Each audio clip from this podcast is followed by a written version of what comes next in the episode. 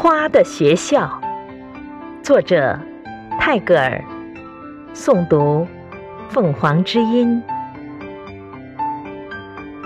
当雷云在天上轰响，六月的阵雨落下的时候，湿润的东风走过荒野，在竹林中吹着口笛。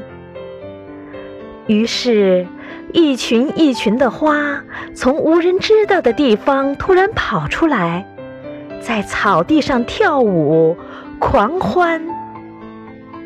妈妈，我真的觉得那些花朵是在地下的学校里上学。他们关了门做功课。如果他们想在放学以前出来游戏，他们的老师是要罚他们站墙角的。雨一来，他们便放假了。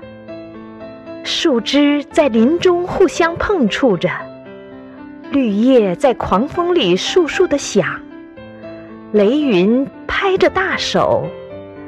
这时，花孩子们便穿了紫的、黄的、白的衣裳。冲了出来，你可知道，妈妈，他们的家是在天上，在星星所住的地方。你没有看见他们怎样的急着要到那儿去吗？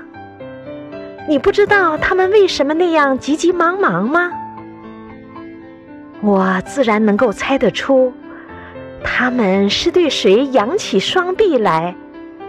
他们也有他们的妈妈，就像我有我自己的妈妈一样。